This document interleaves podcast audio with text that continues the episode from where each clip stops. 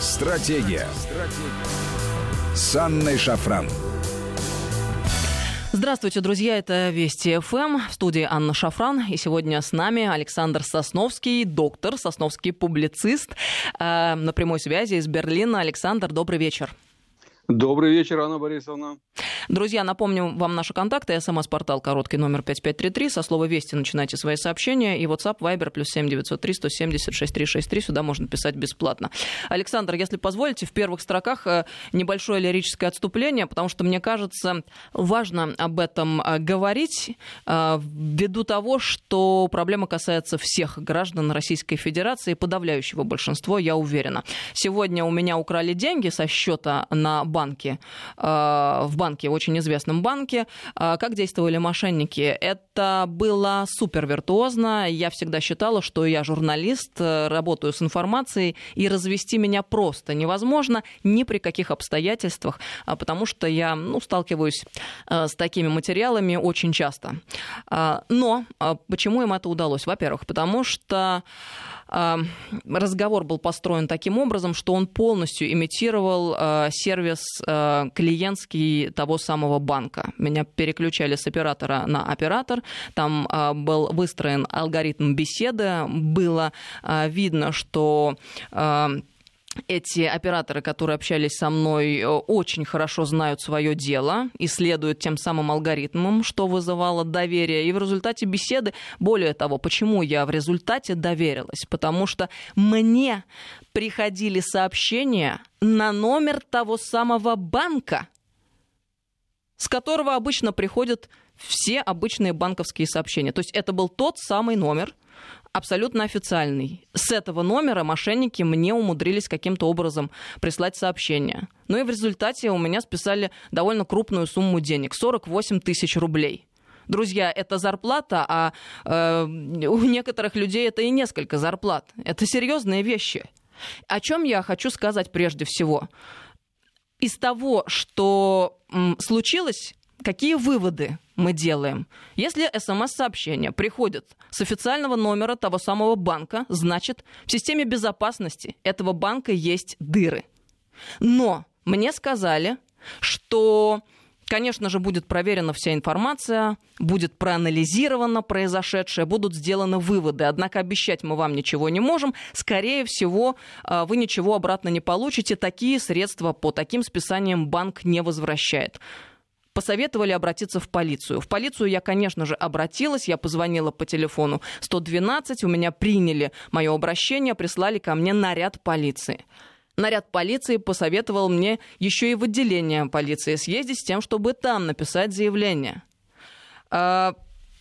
Когда начала заниматься этим вопросом, а сегодня у меня практически целый день этому был посвящен, выяснилось, что огромное количество людей страдают в результате таких вот мошеннических схем, и именно в этом банке это происходит. У одного товарища вообще списали деньги а, сразу после того, как пришла зарплата. То есть на счет поступили за, э, средства по зарплате, зарплата пришла. Через несколько минут просто они ушли в никуда. Банк их не вернул. Сказали, это мошенничество, ваше дело. Пишите заявление в полицию. Заявление в полицию тогда было написано. Закончилось ничем.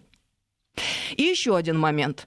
Э, мне стали поступать такие звонки от мошенников после того, как я получила цифровой пропуск по той схеме, по которой его все получали в Москве зайдя на портал МОСРУ и совершив идентификацию соответствующим образом с помощью банка. После этого мне стали поступать звонки. Это о чем говорит? О том, что, наверное, данные куда-то утекают. Как бы нас не уверяли в том, что все хорошо и система работает, все данные находятся в сохранности. Но выходит, что не так. И мне очень хотелось бы, чтобы наконец-то законодатели наши задались вопросом, как защитить обычных граждан Российской Федерации от таких вот мошенников, как сделать так, чтобы ответственность несли банки, а не клиенты банков, потому что ну, э, учитывая сообщения, которые приходят непосредственно от номера банка, можно предположить, там и сотрудники могут замешаны быть в этой схеме. Значит, надо разбираться, искать этих самых возможных преступников. Это все очень серьезно. Доколе, в конце концов, и выясняется, что очень много таких моментов, очень много таких пострадавших. Еще раз хочется обратиться ко всем причастным. Пожалуйста, давайте вместе займемся этим вопросом потому что мы наши деньги зарабатываем честным, тяжелым трудом, работаем с утра до вечера, и мы хотим наши деньги иметь при себе. И вот, кстати, еще интересный момент про цифровизацию и про электронные деньги. Выходит, мы своими деньгами не владеем, если их могут в любой момент по щелчку у нас их вот так вот забрать, и потом еще и не вернуть. Задумайтесь, друзья, и про электронные деньги, когда вам будут рассказывать, и про цифровизацию широкими темпами. Может быть, сначала мы должны залатать дыры, которые у нас существуют, абсолютно очевидно, а потом уже делать следующие шаги. Спасибо большое за внимание. Хотелось бы спросить, как у вас там в Германии с этим делом обстоит, и насколько банки чувствительны к таким вот э, тревогам клиентов, раз уж тема начата. Во-первых, Анна, мое э, мое сочувствие. Э, хочу вам сказать, что э, вы рассказываете историю, такое впечатление, как будто э, вы находитесь здесь, в Германии, потому что я сейчас вам расскажу историю абсолютно аналогичную, которая происходила со мной вот буквально несколько недель тому назад.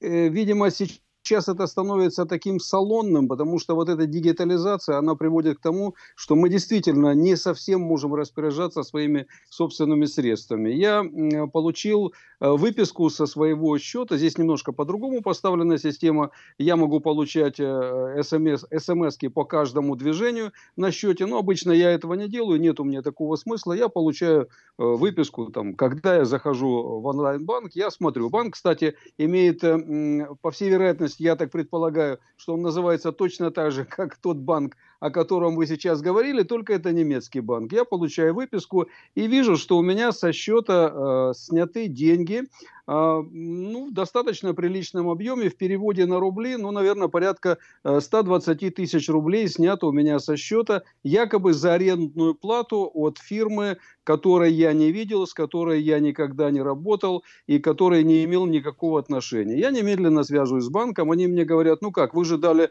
разрешение на то, что с вашего счета э, сняли эту сумму денег. Я говорю, нет, никакого разрешения я не давал, моей подписи нигде нету. Мне говорят, ну есть дигитально, вы зашли на наш э, сайт и там это все сделали. Я говорю, нет, я ничего не делал. Хорошо, мы разберемся. Через некоторое время перезвонили, сказали, да, вы знаете, вероятно, ошибка, но мы рекомендуем свяжитесь с теми, кто снял у вас эти средства. Я говорю, извините, я ни этих людей, ни этой фирмы не знаю, и я не хочу с ними иметь никакого дела. Я ваш клиент, вы мой банк, пожалуйста, отвечайте за те деньги, которые находятся у меня на счете. Ну, чтобы долго не забирать ваше время, длилось это э, порядка полутора месяцев, пока а, пока шли эти переговоры с меня еще раз, сняли приблизительно такую же сумму. И в итоге я получил от э, управляющего этого банка письмо «Разбирайтесь сами». Ну, тогда я уже как журналист, я тоже поднял шум и написал письмо самому большому шефу этого банка в Германии – Э, через день я получил ответ, а через два дня я получил э, свои средства обратно.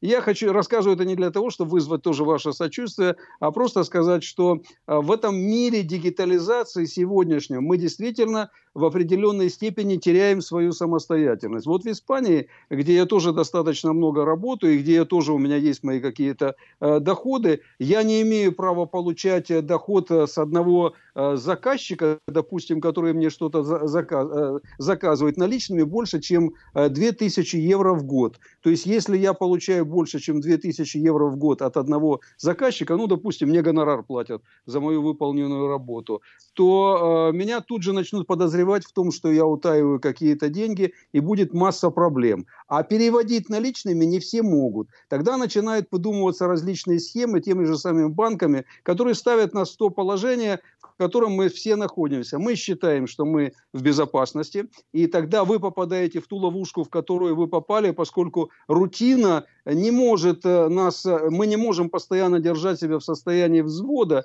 и рутина рано или поздно опускает нас на тот уровень, при котором мы э, доверяем тому, чему мы не должны доверять. Вот эта система, которая, в которой вы оказались, и которая, к сожалению, существует точно так же и в Германии. Так что, в общем-то, ситуации очень-очень схожие. Э, я думаю, что по мере исчезновения наличных денег, а в Европе и в мире к этому все это идет, наше положение, я имею в виду конкретного человека, живущего в обществе, в государстве, будет ухудшаться. Я не уверен, что нам будет лучше жить в этом мире тотального контроля э, поступления, расхода денег, э, оплаты, перевода их со счета на счет. В общем-то, банки, как это и раньше мы об этом говорили, они становятся всесильными. Финансовая система фактически регулирует все и всех. И э, с усилением вот этой системы дигитализации, личного контроля за каждым, а мы, конечно, оказываемся в еще более зависимом положении. Совершенно верно, так и есть. Но мы же должны из происходящего делать выводы. А, я с вами здесь абсолютно согласна, но а, вот какая мысль сразу же приходит на ум? Нам тут рассказывают, что если уж мы сегодня существуем в этой системе, ну, де-факто, мы живем в системе, при которой мы абсолютно прозрачны, нас снимают камеры, где ни попадя, видны наши передвижения, наши счета и так далее, так уж э, почему бы это не легализовать и не узаконить? А я говорю, господа, Минуточку, минуточку, по-другому. Если мы сознаем, что мы существуем в этом мире, значит, это повод не для того, чтобы все легализовать, а для того, чтобы, наоборот, ограничить возможности и финансовых структур, и тех самых IT-компаний, которые действительно становятся все сильными. Я уже говорила о том, что, а, в частности, закон о едином регистре населения Российской Федерации, вокруг которого разбивались копии, они как, этот закон как раз о том, что власть переходит от традиционных демократических институтов, от президента, выборов, выборных органов власти, от силовых структур к тем самым IT-компаниям, э, в которых и сосредотачивается вся полнота власти. И иностранным спецслужбам уже не надо внедряться в российские аналогичные спецслужбы, потому что можно просто официально устроиться в такую вот компанию, в которой очень часто есть западный капитал. И вообще все упрощается э, в разы. И про деньги, друзья, когда вам будут рассказывать еще раз про электронные деньги, вы учтите и помните, что электронные деньги полностью вас переводят в абсолютно зависимое состояние. Я какие выводы делаю с сегодняшнего моего эпизода, когда у меня украли деньги? Да я буду снимать теперь все эти деньги и хранить их налом, наличностью. Потому что если они в наличности, то значит э, как-то их можно потрогать, они рядом. Меньше шансов, что их украдут, хотя тоже есть шансы, что украдут. Но теперь банкам я вообще перестану доверять, если такое происходит, и они спихивают все на клиента. Говорят, пишите заявление в полицию. А адвокат говорит, ну, скорее всего, естественно, ничего не произойдет, не будут найдены ни мошенники, ни средства возвращены. С адвокатом я тоже сегодня общалась. Да, Анна Борисовна, знаете, эта проблема еще э, и в моей области психологии тоже находится, потому что наша э, психология, наша психика устроена таким образом, что по мере того, как нам становится удобнее, как немцы говорят, беквим, по мере того, как нам становится удобнее находиться, не двигаться, не делать никаких телодвижений, не контролировать. Ну, когда нам говорят, что за нас это делает и нам помогают, мы постепенно расслабляемся. И тогда вот это рутинное состояние Э, вседозволенности, бесконтрольности, оно нами просто овладевает. А, у нас э, исчезает вот эта необходимость для постоянного какого- какого-то контроля. Ну, конечно, можно э, посмеяться, сказать, ну вот наши бабушки хранили деньги в банке, но только не в том банке, а в этой банке, в которой можно было эти денежки хранить, металлической банке, они там были сохранны. Да, конечно, но денежки, которые находятся в металлической банке, они, конечно, не приносят ни доходов, они подвержены э, большей опасности, может быть, чем если они находились бы на э, счету в банке. Но это очень сложный вопрос. А главный вопрос – это вопрос того, а как мы к этому будем подходить и относиться. Вот то, что мы сейчас с вами обсуждаем, я совсем не уверен, что процентов 30, а может быть 40 населения, как в Германии, так и в России – понимает вообще, что такое вот эта дигитализация. Если я сейчас не буду говорить про Россию, а буду говорить про Германию, я зайду к, сосед, к соседке бабушке, которая э, там 78, 80 лет или 85 лет, и начну ей рассказывать всю эту систему, она просто будет в ужасе, потому что она не то, что не понимает этого, она, конечно же, не знает ни как общаться со смартфоном, ни как эти вводить пин-коды, ни как с этим работать. И это очень приличная часть населения. В Германии приблизительно 30-40% это население пенсионного и предпенсионного возраста, которое, конечно же, избегает этой дигитализации. Вот как быть с этим населением? Как им это объяснить? Как их обеспечить? Потому что мне кажется, что именно они становятся целью мошенников в первую очередь. Войти в доверие э, бабушке, ну, я, используя какие-то психологические трюки, могу к любой бабушке войти в доверие в течение минут. И я думаю, что те люди, которые занимаются мошенничеством, у них есть хорошие консультанты, которые их обучают этим методам и способам. Э, даже если вам, Анна Борисовна, человеку, который опытен, который знает все это, они смогли внушить с помощью каких-то э, трюков то, что они и есть банк, то что ж тогда говорить про бедных пенсионеров, пенсионерок или просто людей, которые к этому не имеют никакого отношения? Это серьезный вопрос не только э, юридический, не только технический, это еще вопрос и морали, и этики. И э, морали и этики по отношению к тем людям, которые оказываются один на один с этой проблемой. Мне кажется, это тоже нельзя упускать из виду. Абсолютно с вами солидарна, Александр. Ну, просто золотые слова, и это очевидные вещи. И мне кажется, прежде чем широкими темпами двигаться по означенному пути цифровизации вот этой всесторонней, надо сначала закрыть те вопросы важные, о которых вы, в частности, только что сказали. И еще один момент. Слушайте, вот мы говорим про всесилие финансовых структур, IT-структур. Я хочу обратить, друзья, ваше внимание. Власть переходит к ним, но мы их не выбирали. Это те люди, которых мы не выбирали. А мы вообще-то живем в демократическом обществе и постулируем это. У нас выборы, мы выбираем парламент, мы выбираем президента – Выборы – вот основа нашего демократического общества. Так почему же мы позволяем э, происходить такой ситуации, при которой власть переходит к тем э, людям и структурам, которых мы не выбирали? Мы тоже должны об этом задуматься, прежде чем идти вперед.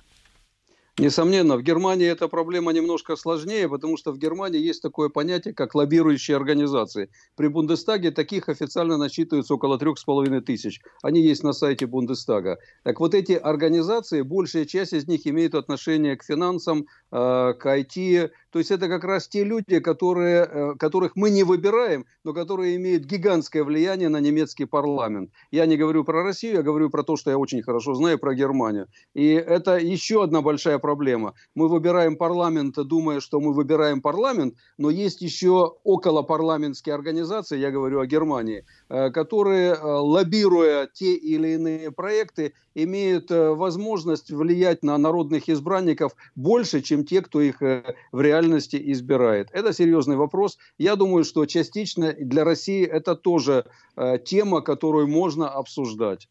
Да, ну сегодня в 20 в 20 в 21 веке, в 2020 году, я хотела сказать, очень интересно разворачиваются события, и мы понимаем, что это те события, которые не каждой отдельно взятой страны касаются, а это, э, в общем, какая-то новая такая конструкция, которая разворачивается по всему мировому пространству. И здесь проблемы-то у нас вообще-то общие, мне кажется. Абсолютно. Их Абсолютно. надо решать. Ну, есть еще один вопрос э, серьезный, важный, интересный на повестке, о котором мы изначально с вами хотели, Александр, поговорить. Это вопрос расизма. Ведь уже доходят до каких-то совершенно э, чудовищных, в общем-то, э, можно было бы сказать комичных, но на самом деле чудовищных случаев. Вы у себя в Телеграме э, написали случай про Мануэля Нойера, вратаря национальной сборной Германии, которого обвинили в расизме. Причем почему обвинили? Вот здесь э, стоило бы поподробнее остановиться. Вот как у нас сейчас действует вот эта вот машина карательная. Давайте об этом поговорим. Слушайте, ну с Нойером это просто безумие, полное безумие. Э, великолепный вратарь национальной сборной Германии находился на отдыхе э, в Хорватии вместе со своими друзьями хорватами. И э, на отдыхе, когда они находились на отдыхе, ну, видимо, там выпили, я уже не знаю, как-то веселились, вечеринка, молодые люди, и стали местные его друзья, стали под аккордеон петь какую-то песню которую он решил тоже им, подмахивая руками, в общем-то, там вместе с ними поплясать, попеть. И кто-то это видео снял и выложил в интернет. Оказалось, что это видео написал один э, хорватский э, композитор, который в 90-х годах занимал такую фашистующую позицию, и, в общем-то, его причисляют чуть ли не к фашистам, и моментально появилась э, такая линия, а наш Мануэль Нойер, оказывается, это фашист. И на полном серьезе идут обсуждения о том, не э, нужно ли теперь Нойера исключить из сборной. Действительно, может быть, это человек расист скрытый, который вот так вот это все показывал и об этом все говорил. А, э, и теперь мы видим его настоящее лицо. Слушайте, ну Глинка у нас, оказывается, теперь тоже антисемит. Я, а, Александр, думаю, слышали... прервемся здесь на несколько минут. Сейчас должны на новости уйти и продолжим. Александр Сосновский на прямой связи из Берлина с нами. Стратегия. Стратегия. С Анной Шафран. Здравствуйте, друзья. Мы продолжаем беседу. С нами публицист Александр Сосновский на прямой связи из Берлина. Александр, слышите? Да, конечно. Да, давайте продолжим с того момента, на котором закончили, потому что я вас прервала на середине фактически фразы. Ну да, эта история интересная. Она уже развивается две недели приблизительно в Германии. В Германии есть такая улица, которая называется Моренштрассе. А, она якобы была названа а, в честь мавров. Ну, тут много споров по э, этой улице, но дело не в этой улице. Одно из предложений, э, которое поступило в Берлинский сенат, это переименовать эту улицу в улицу великого композитора Глинки. И вот тут э, в Германии поднимается страшный шум. А, вдруг начинают писать и начинают говорить о том, что Глинка-то, оказывается, в своих произведениях был антисемитом. И на полном серьезе начинается обсуждение, начи, э, начиная с серьезных, серьезной прессы и заканчивая бульварной прессы, а стоит ли переименовывать улицу, э, которая звучит расистски, в улицу, которая будет посвящена одному из антисемитов, к тому же еще и русских антисемитов. И вот здесь идет полное смешение жанров. С одной стороны, ну это, конечно, полное безумие, когда в чем-то сразу начинают искать антисемитизм, расизм, э, харасмент, там разную там фигню подобного плана. А с другой стороны, когда под это еще начинают под, э, подтягивать и русских. Потому что можно, с одной стороны, вспомнить, э, что вот именно русский был антисемитом, а с другой стороны ввязаться в эту историю и э, как бы свои пять копеечек вложить вот в эту борьбу э, за жизнь черных. Ну, в общем, я скажу, что в Германии, слава богу, пока еще нету серьезных каких-то э, таких эксцессов, но вот эти вот дискуссии, они просто доходят, доводят меня и многих моих коллег, доводят просто до исступления, потому что нормально слушать это невозможно.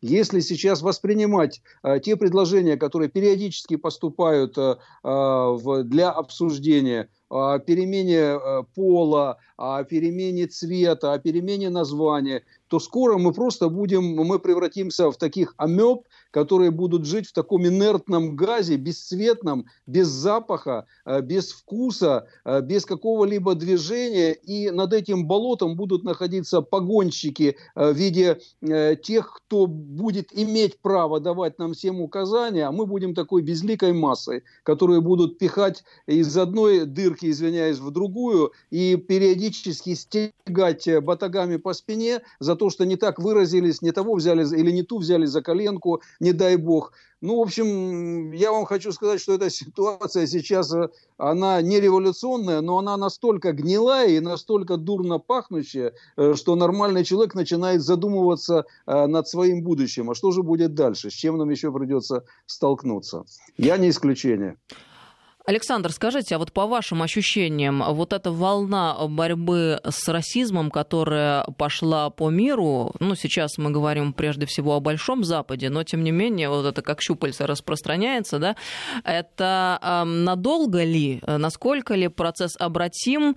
Э, первый вопрос. И второй, вот смотрите, в Штатах, э, наверное, у кого-то э, первое время было ощущение, что ну побузят, побузят и перестанут. Но мы же понимаем, когда начали сносить памятники, когда начали принуждать людей целовать ботинки, вставать на колени, это все не может быть каким-то сиюминутным явлением на пару-тройку недель. Это все такой серьезный процесс, который уже запущен и который остановить, к сожалению, уже невозможно. Мы ведь сами, э, ну, граждане Российской Федерации через это в какой-то момент проходили, да вспомнить те же самые 90 90-е годы, мы понимаем, что это уже, к сожалению, видимо, может быть какая-то вот новая эпоха. Вот вы как смотрите на этот вопрос и что в Европе с этим, на ваш взгляд? А, мне кажется, что здесь идет э, сейчас война по двум направлениям. Я не случайно выбрал слово «война», потому что это действительно война, в первую очередь, э, против э, старых традиционных элит, не только Европы, но и мира. А с другой стороны, это война за новую идею, которая должна прийти на смену религию, религии и заветам, библейским заветам. А, вот то, что сейчас происходит, э, вся, эти, вся эта борьба за жизни э, черных, а, до этого это была борьба за гендерное равенство, потом это было э, радужные все эти дела. Это ведь все сменяло одно за другим, и если мы все это, отбросив в сторону названия, просто возьмем те слова, которые могут выразить сущность всех этих движений – то мы, к сожалению, придем к тем словам, которые нам очень хорошо известны и которые мы сами использовали в течение 70 лет э, нашей жизни. Братство, равенство, свобода. То есть под эти слова пытаются подогнать сейчас другие понятия и этими словами заманить людей в новую религию. Потому что религия как таковая я не говорю про Россию, но в Европе я вижу это на протяжении последних многих уже лет. А сейчас это движение антирелигиозное, оно приобретает просто такое, знаете, э, такую скорость уже четвертую или пятую. И скоро уже будет на шестой скорости двигаться с, гигантски, с гигантскими ускорениями. И э, церкви пустеют, э, люди перестают верить. Про библейские заветы не говорит практически никто. Я не хочу сказать, что я сильно набожный, что я э, всего э, придерживаюсь всего этого и за все это держусь. У меня свои есть принципы, у меня своя религия. Я к этому отношусь достаточно спокойно. Но когда я вижу, э, что нам втюхивают эрзаца Э, тех лозунгов и тех э, определений, которые для нас всегда были, ну, может быть, не святы, но они были для нас понятны. Конечно, равенство, да, конечно, мы хотим равенства. Свободу, естественно, мы хотим свободу. Братство, но почему я не должен чувствовать, э, скажем, там, работника или журналиста из Франции, из Португалии или из Кении, не должен чувствовать, не ощущать какое-то братство с ним. Я все это ощущаю. Но под это нам начинает подводить совершенно другое, превращая это в определенный вид религии. Очень агрессивной, очень настырной, очень въедливой и до бесконечности миссионерской в худшем понимании этого слова. Нам начинают э, вносить в нашу жизнь те ценности, которые нам всегда, я имею в виду обществу, цивилизованному обществу, по крайней мере на протяжении последних двух тысяч лет были чужды нам нас, нас на, начинают внушать, что э, мужчина и женщина, между ними различий никаких нет, ну, за исключением того, что у одного там висит что-то между ногами, а у другой нет. Извините за такой э, натурализм. А нам начинают рассказывать, что возможно наличие шести или даже 50 полов. Нас начинают заставлять э, раздеваться в одних раздевалках. Нам начинают рассказывать о том, э, что, в принципе, все имеет право на все, и мы можем, мужчина может заключать брак с, му, с мужчиной, мужчиной, забывая при том, что при этом браке дети-то не рождаются. А мы все время говорим о демографии, мы хотим, чтобы дети рождались. Я не возражаю, чтобы мужчина, который хочет расписаться с каким-то мужчиной, хочет расписываться, это его личное дело. Но когда это возводится в ранг религии, в ранг принципа, а в ранг, если хотите, новых заветов, то я понимаю, что у нас на наших глазах создают новую, извините за то, что я вынужден употребить слово Библию или новый какой-то свод законов, по которым меньшинство, однозначное меньшинство будет пытаться все, э, э, все общество, мировое сообщество под это подстраивать. Но для этого нужно уничтожить элиту. И эта элита уничтожается, потому что, смотрите, вот это целование ног, э, ужасающие картины, ну просто ужасающие. Я, ну, когда я вижу, что молоденькую девочку, там, здоровенные темнокожие заставляют, чтобы она целовала им сапоги, я понимаю и оправдываю это. Она спасает свою жизнь. Я это понимаю. Но когда сенаторы, конгрессмены э, падают на колени, в выступлении начинают кричать, мы виновны, простите нас, простите нас,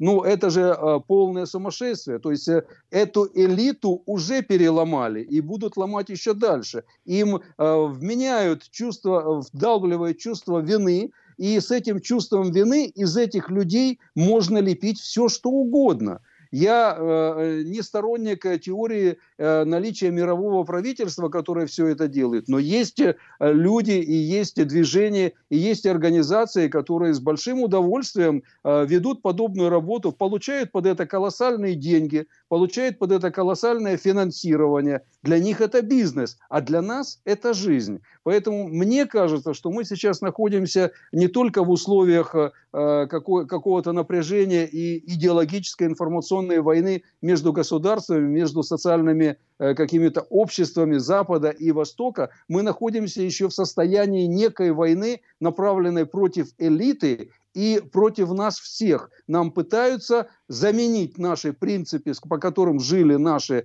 предки, э, наши пра-пра-пра-предки. Нам пытаются вместо этого всунуть эту эрзац-теорию, которая станет для нас религией. Я э, нахожу это чрезвычайно опасным и э, очень таким взрывоопасным вообще э, э, действием, которое происходит сейчас в мире.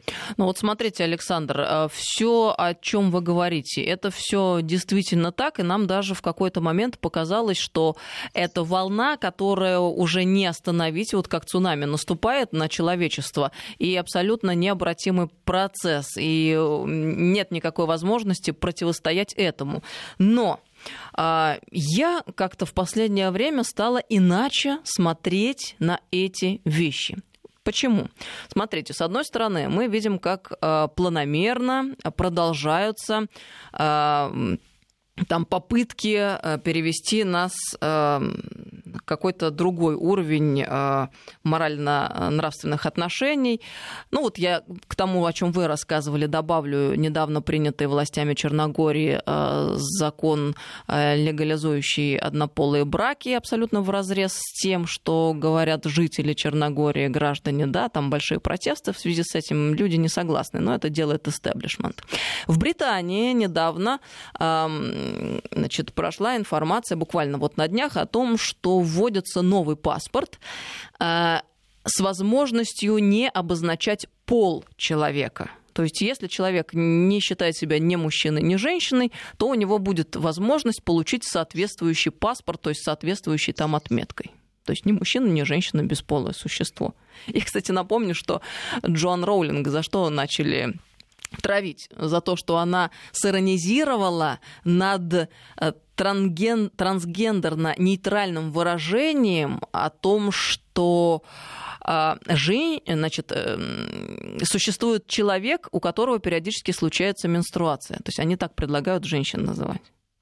За это ну, да, ее да. значит, полностью исключили из общественной какой-то жизни, объявили бойкот ее издательства, призвали не покупать книги, диски с ее произведениями. Все выкормиши птенцы Джоан Роулинг, которые исполняли главные роли в Гарри Поттере, тоже выступили против нее, ну, против абсолютно чудовищная какая-то вещь. Одновременно с этим Америка и Дональд Трамп. Вы посмотрите, что он сделал он отменил э, тот самый закон, э, который э, принял Обама, который был принят во времена Обамы, относительно того, что гомосексуалисты могут служить в армии. Он отменил положение, по которому в школах дети могут посещать туалеты в соответствии с ощущаемым полом, а не действительно объективно существующим. То есть, условно говоря, если мальчик чувствует, что он девочка, то ему разрешалось ходить в туалет женский. И наоборот. Это тоже все во времена Обамы было придумано и сделано. А еще а, Трамп э, отменил э, такую штуку, когда врачи обязаны были учитывать э, тоже ощущаемый пол при оказании медицинской помощи. То есть теперь вся эта ересь отменена. Теперь врачи обязаны оказывать медицинскую помощь в соответствии с действительным существующим биологическим полом. То есть это абсолютно противоположное движение в противоположную сторону. И мы видим, как сейчас, вот даже в том самом анг- англосаксонском мире, э, разделились позиции, люди разделились на два лагеря, и началось абсолютно разнонаправленное движение. Я для себя делаю такой вывод. Это очень хорошо, прекрасно. Это значит, что здоровых людей все-таки большинство, коль они в такой толерантной э, Америке, ну, по крайней мере, они себя так позиционируют вовне, смогли переломить ситуацию, и Трамп отменил весь этот ужас. Значит, люди начали осознавать, ошибочность предлагаемого пути, значит, у нас есть шанс вернуть все на круги своя, значит, у нас есть шанс утвердить здоровые основания, и, собственно, по этому пути пошла Россия. Мы ведь недавно проголосовали за поправки в Конституцию, в соответствии с которым брак теперь в России по Конституции считается союзом мужчины и женщины. И сегодня, кстати, был эм, в Совете Федерации обсуждались э, несколько положений относительно усыновления детей, где запрещается усыновлять однополым э, парам э, детей и так далее и тому подобное. Мы об этом поподробнее в следующем часе поговорим с Гией Саралидзе. Ну, то есть, ведь возможно отмотать назад и возможно а, утвердить традиционные ценности, те, которые и дают абсолютно так, дают возможность поступательного нормального развития и закладывают основы для будущего.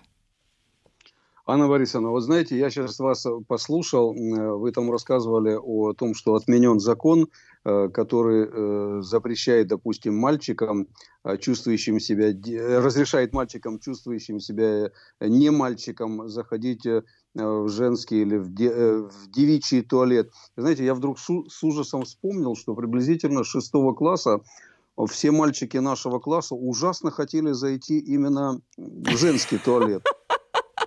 Но у них не было удобного предлога. Но у нас не было удобного предлога, школы были другие, и правила были другие. Но как-то вот да, вот что-то такое вот в памяти проскользнуло в старческой. Но знаете, э, вы правильно говорите, я хочу напомнить э, пример, два примера из Германии. Пример о том, как действия одного человека могут кардинальным образом менять историю. Мы, по-моему, как-то с вами уже говорили, я вам приводил пример. Есть замечательная фотография, в интернете она существует, когда на одном из гигантских собраний а, многотысячная толпа встает, зигуя Гитлеру, и только один единственный человек, мужчина, стоит в этой толпе, сложив руки на груди и не зигует, позволяя себе показывать презрение к этой нацистской власти и к тем, кто вокруг поднимает руку, приветствуя Гитлера. Да, видел и, эту фотографию.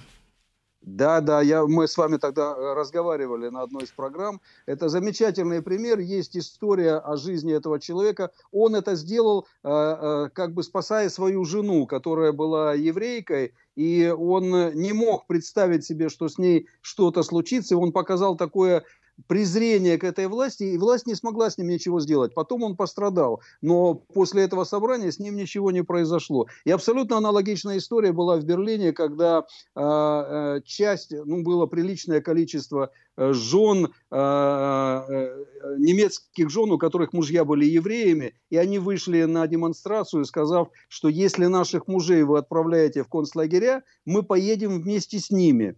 И Гитлер не решился их отправить. Он оставил эти, эти, они спасли своих собственных мужей, они не были отправлены в концлагеря, и он ничего не сделал с этими женщинами. Это я к тому, э, что, конечно же, существуют примеры в нашей жизни, в истории, когда действительно продуманные, серьезные, самоотверженные шаги могут менять в определенной степени ход истории. То, что сейчас делает Трамп, э, конечно же, у него, я думаю, это продиктовано в первую очередь э, таким чувством самосохранения – он человек, несомненно, умный, грамотный, и он, несомненно, понимает, что он наступил на ту мину, которая действительно была заложена э, Бараком Обамой. Ведь э, вы тоже упомянули Барака Обаму, но давайте мы вспомним, что кто первый э, фактически стал э, таким спусковым крючком для арабской весны. Это был визит Барака Обамы на север Африки, когда он проехался по этим странам и пообещал им свободу, и рассказал то, как они должны жить и прочее, прочее. Через несколько месяцев он стал э, э, лауреатом Нобелевской премии, а в этих странах начались революции, которые до сих пор еще пылают, несчастные несчастная Ливия, Сирия, да и Египет, и э, Тунис. Мы все знаем, все, все эти ситуации. И с этого пошла вся эта волна. Эта волна пошла, э, которая привела вот к тому, что мы сейчас имеем. И поэтому прекрасно понимает Трамп, что ему нужно бороться с этим демократическим наследием, э, начатым Бараком Обамой. Я желаю э, Трампу успеха в этой борьбе. Он показывает действительно определенную стойкость. Вопрос только состоит в том, э, не станут ли у него превалировать в конечном итоге э, вот эти псевдоидеи э, а, Соединенных Штатов Америки как такой страны э, всеобщего благоденствия, где все-таки должны соблюдаться какие-то принципы. Ведь достаточно ему только в одном каком-то пункте э, отступить назад, и э, все, что он делал, все его вот эти попытки восстановить равновесие, они будут э, сведены опять к нулю. Это такой процесс туда-сюда, и самое главное, Европа ему совершенно не помогает. В частности, Германия в том числе. Есть надежды на Макрона, который э, жестко ведет свою линию, который способен что-то в этом плане противостоять. Ну, понятно, э, в Восточной Европе, в высшей Восточной Европе это Венгрия, но бедного Виктора Орбана уже до такой степени забили и добили за его э, жесткие э, высказывания, за его жесткую позицию, что я не думаю, что он сможет играть какую-то серьезную роль э, в Европе. Так что посмотрим. Это все действительно превращается, как я до этого говорил, как мне кажется, в борьбу против элит и в войну за э, превращение нынешнего мира в другой мир э, с новой эрзац религией, ну, религией не буду это называть, но с новой эрзац идеей равенства, братства и свободы, в которые, в, в, которые, в, в обозначение которых будут вложены совершенно другие понятия. Вот то равенство, которое сегодня предлагает движение «Жизнь черных» тоже важна, это расизм в чистом виде. Это расизм в чистом виде, и те, кто следует этому движению, они постепенно прозревают, но смогут ли они окончательно прозреть, я не знаю, потому что то самое чувство страха, которое присуще нам всем, оно э, парализует людей, оно не дает людям возможности высказать свое мнение и э, противостоять тому, с чем они не согласны. Я уверен, у меня нет, конечно, э, к сожалению, никаких э, данных социологического исследования, но когда я внимательно как психолог смотрю эти видео, читаю, что люди говорят и как они говорят, я практически могу вам дать гарантию. Большинство этих людей идут вслед за толпой. Это стокгольмский синдром. Они просто не могут поступать иначе. Дайте им возможность высказаться по-другому, и завтра это движение э, «Жизнь черных тоже важна» будет поставлено в рамки. Но я совершенно убеждена, что для нас это означает следующее. Мы можем и поэтому обязаны противостоять. Есть все силы и средства на самом деле.